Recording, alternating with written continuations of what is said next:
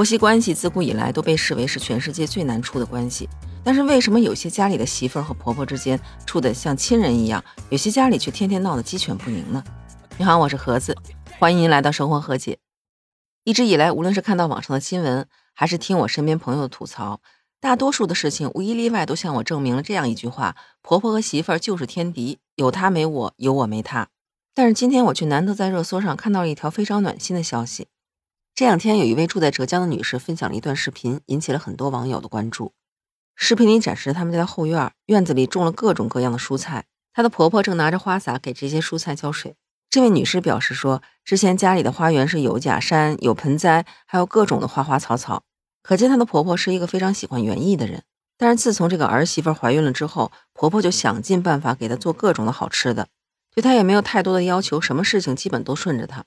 而且为了能让儿媳吃到安全的有机蔬菜，婆婆是把整个院子的花都换掉了，换成了各式各样的蔬菜，连院子的边边角角全都种满了。这个儿媳妇也很感恩，她说遇到这样的婆婆实在是太幸福了。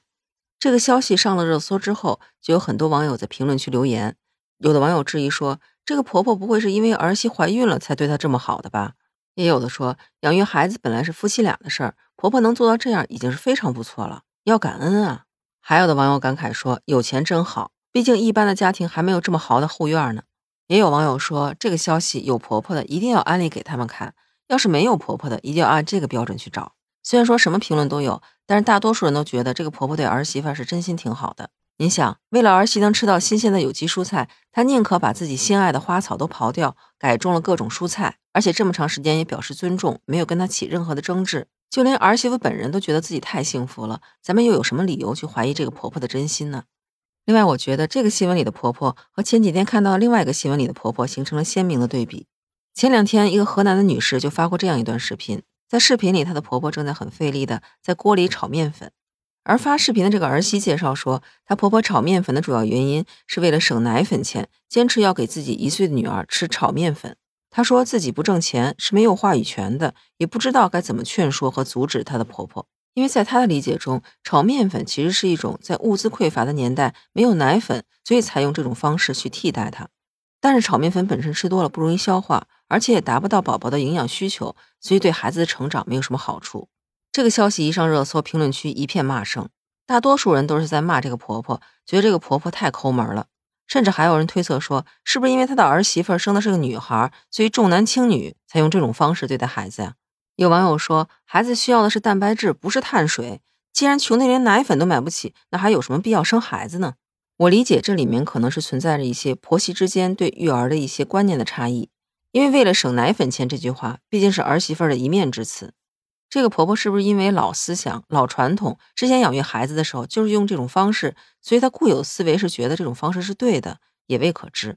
但是有一点是很明确的，就是婆媳俩的关系并不是特别好。从这位女士的话里就可以看出，她根本没有勇气去劝说自己的婆婆，又或者说，也许她的婆婆很固执，她知道自己劝没有用，所以才非常无奈的把这个视频发到网上去。您听了这两个新闻，会不会觉得这都是钱闹的？前面那位是有钱，要不怎么有这么大一个后院呢？后面这位就是因为没钱，要不然怎么连奶粉都想省？还是应了那句话：贫贱夫妻百事哀。这点我同意，因为在这两条新闻里的家庭经济条件确实是不一样的。但是家庭的经济条件越好，婆媳关系就越好吗？相信您也在很多新闻里看到过，在豪门的家庭里，婆婆和媳妇之间的战斗从来都没有停止过。而下面这个新闻同样是发生在非常普通的家庭里，却是非常暖心的。最近同样是发生在河南，一位女士随口说了一句想吃红烧肉，结果婆婆马上就安排。他们准备要走的时候，就看婆婆端上来一大盆巨大块的红烧肉，让儿媳妇带走。这个儿媳妇当时感慨说：“这个婆婆以后我要拿命来孝敬。”事情虽然非常的小，也并不奇怪，也并没有冲上各大平台的热搜，但是让人觉得非常暖心。而且这样的事情还在很多家庭里天天上演着。所以婆媳关系真的是无解题吗？那又为什么有些家庭里的婆媳关系处得这么好呢？原生家庭的作者苏珊·福沃德曾经介绍说，在他多年的心理咨询过程中，曾经遇到过很多来访者，他们都无一例外的因为自己和伴侣的父母之间关系搞不好，所以造成自己的婚姻受到了拖累，甚至说难以维系。在他们嘴里抱怨最多的话，无非就是下面这些：我给您念念，您看看是不是似曾相识。我做什么，他妈妈都要挑毛病。他爸妈从来都觉得我配不上他。他爸妈总要插手我们俩的生活，他只会让我忍，让我迁就他们。在他妈妈眼里，是我把他抢走的。他太听他爸妈的话了，就是不会站在我这边。是不是觉得有些话挺耳熟的？所以您看，其实无论是国内还是国外，和伴侣、父母之间关系处得好还是坏，对自己婚姻的影响都是巨大的。就像人称婚姻教皇的约翰·戈特曼教授曾经提到的，世界上最难经营的公司就是家庭。婚姻不仅是让结为夫妻的这双方关系更近了一步，而且更重要的是，他把两个原本没有任何关系的家庭连接到了一起。这就是大家嘴里说的，婚姻从来不是两个人的事，而是两个家庭之间的事。在刚才提到那本《原生家庭》的书里，作者苏珊·福沃德是把婆婆和媳妇儿之间容易产生矛盾，或者是女婿和老丈人之间容易产生矛盾的家庭，一共分为了五类。第一类是批评型，就是父母总会抓住各种机会来批评、贬低你的各种观点和行为，这样来显示自己的优越性。第二类是占有型，这类家庭的父母是希望夫妻俩能够把他们放在第一位。并且对他们有求必应。第三类是控制型，这种家庭的父母是要求有绝对的掌控感，要求这小夫妻俩一定要听他们的，所有事情都要言听计从。我想这第二个新闻里的婆婆可能就有点像这种类型了，您觉得像不像？第四种是惹事型，这种家庭的父母是不断的会制造麻烦，来确定自己在家庭中的存在感，感觉有点像老小孩吧？就是孩子们希望能够吸引父母的注意力的时候，不就是会制造出各种的麻烦吗？最后一种是拒绝型。这种家庭的父母是坚决拒绝有新的家庭成员加入，而且是想尽办法能把这个人给排挤出去。如果您对号入座，发现自己遇到家庭就是上面这五种的其中之一的话，那么恭喜您中奖了。像遇到刚才咱们提到这五种家庭的话，您一味的去忍让、去讨好，其实是不会有任何效果的，反而可能会让你觉得很委屈。而有效的去沟通、去表达自己的需求，才是最需要去做的。下面这三种有效的沟通方法，也许能帮助您维护自己的家庭。第一个就是要设定界限，明确您自己在情感和心理方面到底什么才是不可侵犯的底线。第二个就是要非常清楚的表明你自己的立场，告诉伴侣的父母你愿意或者不愿意接受什么样的事情，在问题发生之前就打好预防针，这样大家都有个心理准备，避免事情发生之后造成各种的误解。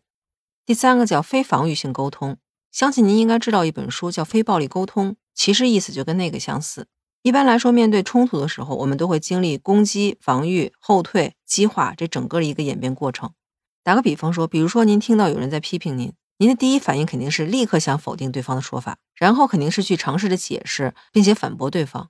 那对方看到您反驳，可能也会反驳回去，所以两方开始相互反驳、相互指责，这样的话就没完没了了。这个反驳的最开始其实是咱们希望能够保护自己。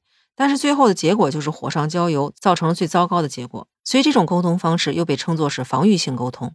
而非防御性沟通又是什么呢？就是不用去争辩、解释，或者是防御什么，也不用回答为什么这么做，而是直接表达自己的需求。当然，你表达这种需求的方式和语气可以平和、柔和一些。这样的话，双方之间的矛盾点就不再是讨论的这件事，而是如何把这个需求去解决好。这样双方之间的矛盾也许就不会激化了。婚姻之间各方的关系也许就会相对好一些。毕竟哪个父母希望自己的孩子不幸福呢？你说是吧？我觉得这本书的作者有一句话说的特别对：就算是没有亲如一家的运气，至少要有不受委屈的底气。所以希望有效沟通能够减少一些婆媳关系之间的纷争。所谓用真心来换真心吧，相互之间多一些理解和体谅，才会让生活过得更加兴旺幸福。那说到这儿，不知道您对婆媳关系这个问题有什么看法？欢迎在评论区告诉我。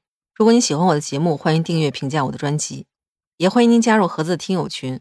可以在那个有朋友圈的软件中搜索“盒子”的拼音八八六八八，就可以找到我了。期待与您以另外一种形式聊天。那这期就到这里，感谢您收听《生活和解》，我是盒子，咱们下期见，拜拜。